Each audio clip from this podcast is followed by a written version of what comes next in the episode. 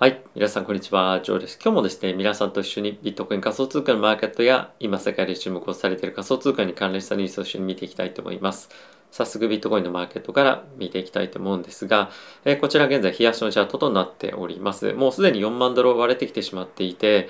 えー、昨日、おとといのですね、上げをもう全て打ち消しているような状況になっています。ここ数ヶ月見てみても、やっぱりその4万ドル維持だったりとか、まあその4万5千もそうですけれども、まあこの辺りのキャップ感っていうのが非常にやっぱ強くてですね、なかなか上,、ね、上値を狙っていけるような状況にはないと。で、これやっぱり背景としては、引き続きロシア・ウクライナ情勢というところがまあ一番大きなポイントと、で、それに伴った物価上昇のまあ、あの予測がですね、かなり高まってきているというのが非常に強く理由としてはあるんではないかなと思っています。一応来週はですね、FOMC が控えてはいるんですけれども、まあそこの正直内容というよりも今後のこのロシア・ウクライナ情勢のまあ行き先の方が正直短期的にマーケットへのインパクトっていうのは大きいんじゃないかなと思います。で、えー、やっぱりですね、今そのなかなか長期的にこの物価上昇というところが収まらないこともあってどれだけ利上げを織り込むべきなのかもしくは、まあ、中央銀行としてもどれだけ利上げを予測すべきなのかっていうのも非常に不透明なところもあると思うんですね。でプラスそれに加えて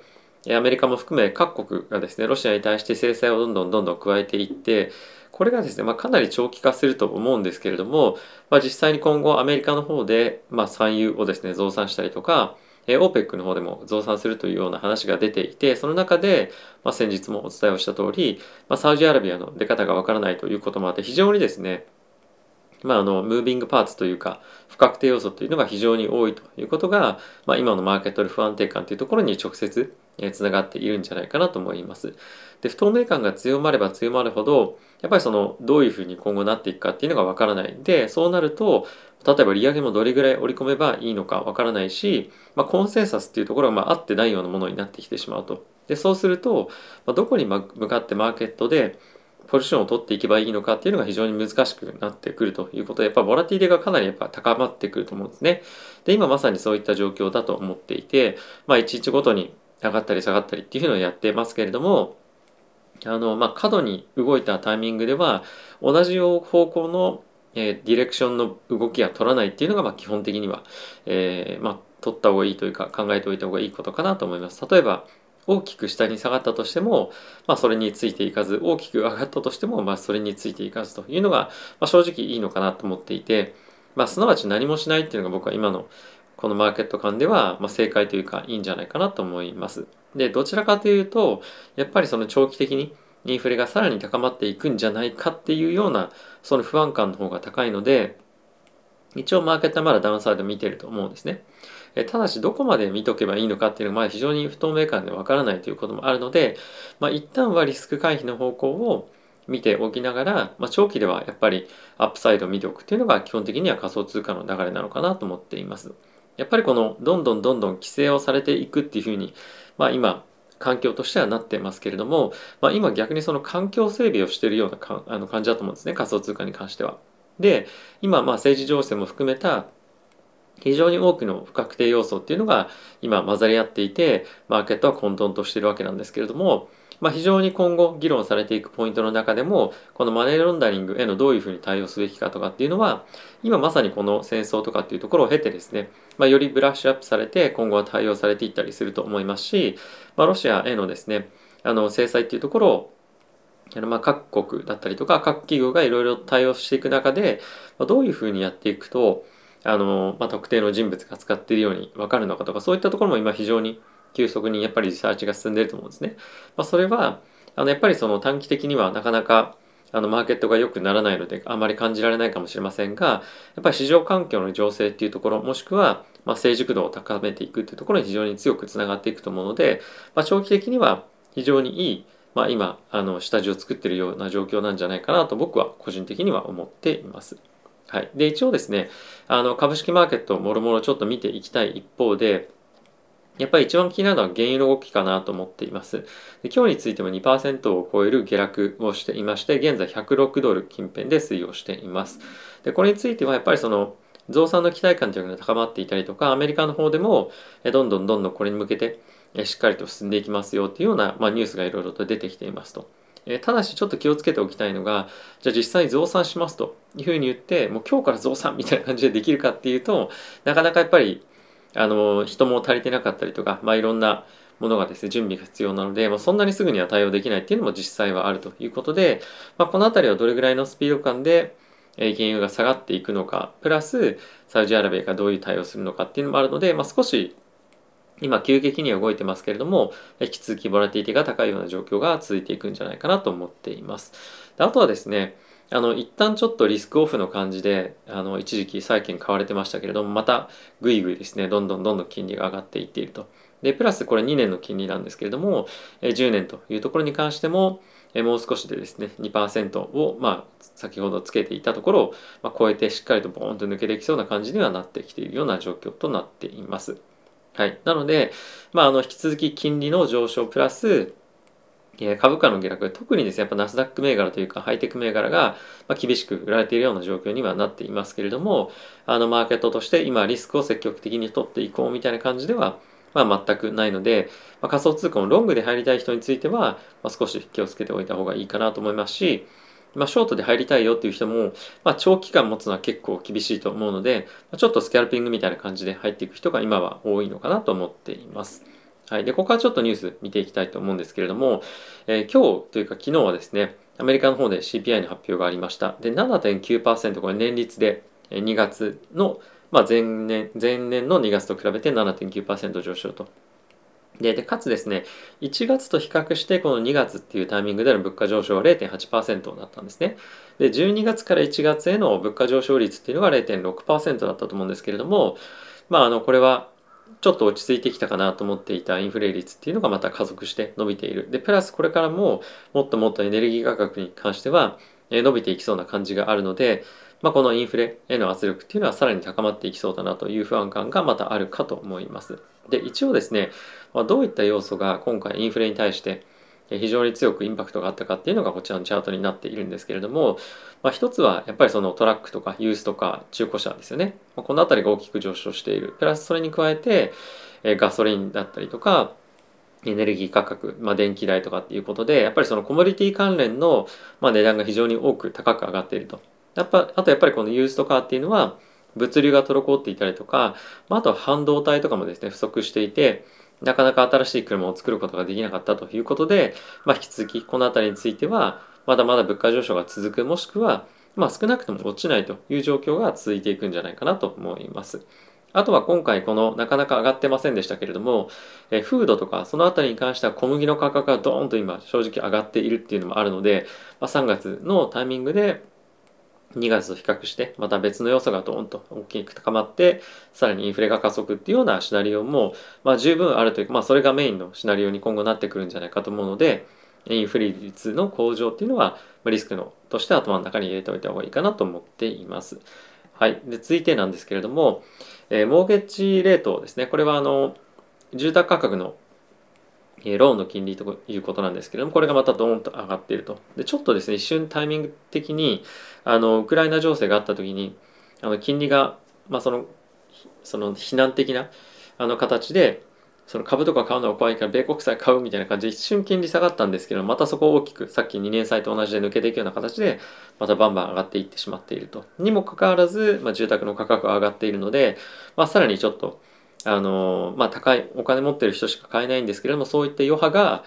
えー、まあ、お金ない人とは言いませんがその住宅を借りる側に、まあ、さらに大きく負担としてかかってきそうだなっていうのは、まあ、少し不安な要素かなと思っています。はい、あとはですね第3回目の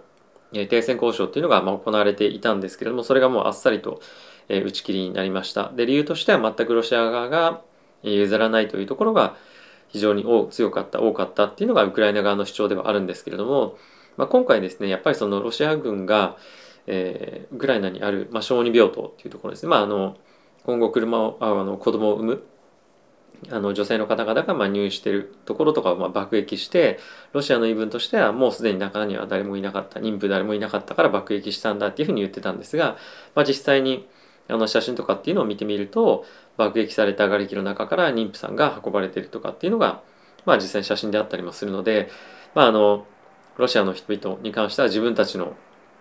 作り上げたまあ、彼らの中の現実に、まあ、住んでいるんだっていうことを、まあ、表現しているような言葉がこちらにヘッドラインとしてなっているんですけれども、まあ、そんな形であのなかなか停戦交渉を重ねたところで全くあの進展をしていないというのが現状とのことです。はい。で、ここから仮想通貨に関連したニュース、一緒にちょっと見ていきたいと思うんですけれども、えー、その前ですね、ちょっと、あの、結構僕自身興味あるというか、あの、最近注目しているのが、このレッチャーなんですけれども、概要欄の方にも一応あるんですが、新しいですね、ナノ S プラスというのが発売されたんですね。で、今回限定版で、あの、ジェネシスエディションというのがあったんですけれども、本当にもう、即日完売ということで、非常に今人気が上がっていますと。でえ、これからまたですね、どんどんどんどん非常にこのサイバーセキュリティとかっていうのが注目されていくにあたって、まあ、やっぱりこの仮想通貨をやっていく上でですね、まあ、自分のコールドウォレット持ってたいよね持ってない持ってないとダメだよねっていうのが非常に強くなっていると。で結構最近は NFT のあの売買とかっていうのも非常に参加する方も増えていて結構やっぱりその NFT って高額じゃないですか。なのでまあそれを保存しておくというためでもこのレッチャー買う人っていうのは結構増えているらしいんですね。でまあ今回 Genesis エディションに関してはあのもう完売してしまったんですけれども今回このナノ S プラスっていうのがまあ新しく出たということで、まあ、どんどんどんどんあのまたレッチャーをですね仮想通貨界隈でも買っていく人が増えてくるんじゃないかなと思います一応概要欄の方にリンクあるんですけれども、まあ、僕も今後使ってちょっとレビューとかもしたいなというふうには思っているので、ぜひ、まあ、そういったところも楽しみにしていただければと思っています。まあ、気になる方は一応概要欄の方にリンクあるので、まあ、どういったプロダクトなのかっていうのはちょっと見ていただけるといいかと思います。はい。で、えー、ここから、まあ、マーケットに関しての仮想通貨のニュースも見ていきたいと思うんですけれども、まあ、今回4万ドルをですね、まあ、あっさりまた割ってきてしまいましたねというのが、まあ、今回このタイトルにはなっているんですが、皆さんこのバートパターンっていうことを聞いたことありますでしょうか？これチャートのパターンでバートパターンっていうのをですね、まあ、冗談みたいに言っているんですけれども、まあ、これですよね。まさにバートパターンっていうのはこれなんですが、バートって何っていうふうに、ま、思う方もいらっしゃるかもしれませんが、このシンプソンズのですね、バートのキャラの頭に沿ったようなパターンをですね バートパターンっていうふうに言っているんですが、まあ、本当にもうあの全くあのこの動きをですね、まあ、フォローするフォローしていくような、えー、動きは全くありませんでしたっていうので、まあ、ドーンと落ちてしまっているんですが、はい、で先物ベースでちょっと見ていただくはい。で先物ベースで見ていただくとちょっと分かりやすいんですけれども、まあ、これがですねリクイデーションを表すチャートになっていますと。で下に行けば行くほどこの赤が出てるほどまあ、あのショートスクイーズですね空売りしてた人たちが買い戻してる。で上に行けば行くほど、まあ、あのロングしてた人たちが、まあ、売ってるっていうようなものになるんですけどもショートスクイーズで上げられて、まあ、ここで買ってった人たちが全部またあの絞り出されたみたいな感じで下がってきてしまったんですけれども、まあ、ほぼ先物ベースでの動きになっていると、まあ、スペキュレーション短期的なトレード。の人たちですよね。なのでまあやっぱりこういった動きは結構多いのであの短期的にグッと動いた時にはまあついていかないっていうのが、まあ、今の現状としてはいいんじゃないかなと。やっぱりその不確定要素がたくさんあればあるほど、まあ、将来の値動き読みづらくなるので、まあ、この辺りやっぱり気をつけておいた方がいいかなと、まあ、強く最近は本当に思います。はい、で続いてのニュースなんですけれども、まあ、これもちょっとですね和み系というか癒し系のニュースではあるんですが、え今非常にあのマイニングとかが注目されてはいますけれどもそのマイニングをですね生活の中に取り入れていく人たちがいるというふうに、まあ、あのこの記事では言っていて、まあ、それがどういうふうにやってるかっていうと、まあ、こんな感じでですねマイニングをして、まあ、こういう自分の家の中にあのその熱をですね取り込むみたいなことをやってる人がいると。でこれ家って何かっていうと、まあ、こういうトレーラーなんですね。なのでまあこれであの移動しながら旅行しながら、ま、ちょっと落ち着いて寒くて寒い寒い時に暖を取るというふうにする時に、まあ、こういう機械に入れてマイニングをしたその熱で中にどんどんどんどん熱を取り込んで、まあ、ヒーター代わりに使ってますみたいな感じなんですね。でこれは一応どこから電源を取ってるかっていうと、まあ、あの屋根の上とかにあるソーラーパネルとかを使って一応電源の供給をしているということらしいです。はい。まああのだからなんだってわけじゃないんですけど、まあ、非常に面白いなと思ったので、まあ、ちょっとご紹介させていただきました。マーケットのインパクトっていうのは全くありませんが、まあ、ちょっとあの癒し系のニュースということでよろしくお願いいたします。はい。で、まあ、もう少し重要なニュースなんですけれども、おそらく今回のあの動画のタイトルにこの記事をしようかなと思っているんですが、えっ、ー、とですね、今年に関しては非常にゴールドがまた上がってきていると。で、実はですね、クリプトでゴールドとペックされた紐づいた価格で推移をするものがあるって皆さんご存知でしたでしょうか？でこれがですねパックスゴールドというふうに言われている、えトークンペアなん、まあ、トークンなんですけれどもあのゴールドの先物と同じ動きをするんですね。でこれ今年に入ってからビットコインよりもパフォーマンスもちろん良くて15%ぐらいすでに上がっているような状況となっていますと。でここでもう一つ気をつけておきたいのがパックスゴールドっていうふうに言われるものがですねえ PAXG というティッカーであるんですね。で、もう一つテザーが、まあ、今のパックスゴールドはパックスが出してるんですけれども、 Paxos かな？すいません、ちょっとその、あの、今、あの、そのパックスですね。はい。で、もう一つはテザーが出している、えっ、ー、と、テザーゴールド XAUT というものがあります。で、この2つ何が違うかっていうと、パックスゴールドはですね、え金にしっかりと裏打ちされた、えー、仮想通貨になってます。なので、ニューヨークの方にこのあのパックスゴールドを運営しているというか、あの管理している会社がありまして、でそれは、えー、ニューヨークの方の、えー、信託協会とかそういったところにもちゃんと承認をされていて、まあ、非常に、まあ、ある意味安全性が高いというふうに言われているものです。でこ、こっちのテザーゴールドの方は、それをですね、そういったものがないんですね。なので何かに裏打ちされたえ価格というわけでは正直ないので、パフォーマンスもパックスゴールドの方がまあいいですと。で今年年率というか今のところ15%ぐらい上がっていてパックスゴールドは。でテザーは9%ぐらいしか上がってないので、まあ、こういったいくつかゴールドの中にもあの性質の違うティッカーというかあの商品があるので、まあ、この辺りは気をつけた方がいいかなと思っています。で、パックスゴールド正直日本の取引所で取引できるところがあるかわからないんですけど一応ですね概要欄の方にあるえっと、スイスボーグの方では取引できるようになってますね。まあ、なんでそういったところに興味ある方っていうのは、まあ、このあの、まあ、いろんな取引所あるので見てみるといいと思うんですが、やっぱりですね、この有事の時の金の威力みたいのは、あの、ここ最近でやっぱ非常に感じるなというところもあるので、まあ、ものすごく多く持ってたいとは全く思わない一方で、何かあった時に、まあ、こういったところに資産を逃がせるような状況っていうのは作っておきたいなと、まあ、今回改めて思いました。で、これは、やっぱりその、資産を増やすっていうことよりも守るっていうことの方がやっぱり今後資産を本当に増やしていこう運用していこうっていう中でやっぱ重要ですよね。でまあそうなった時にステーブルコインで持っておいてでかつあの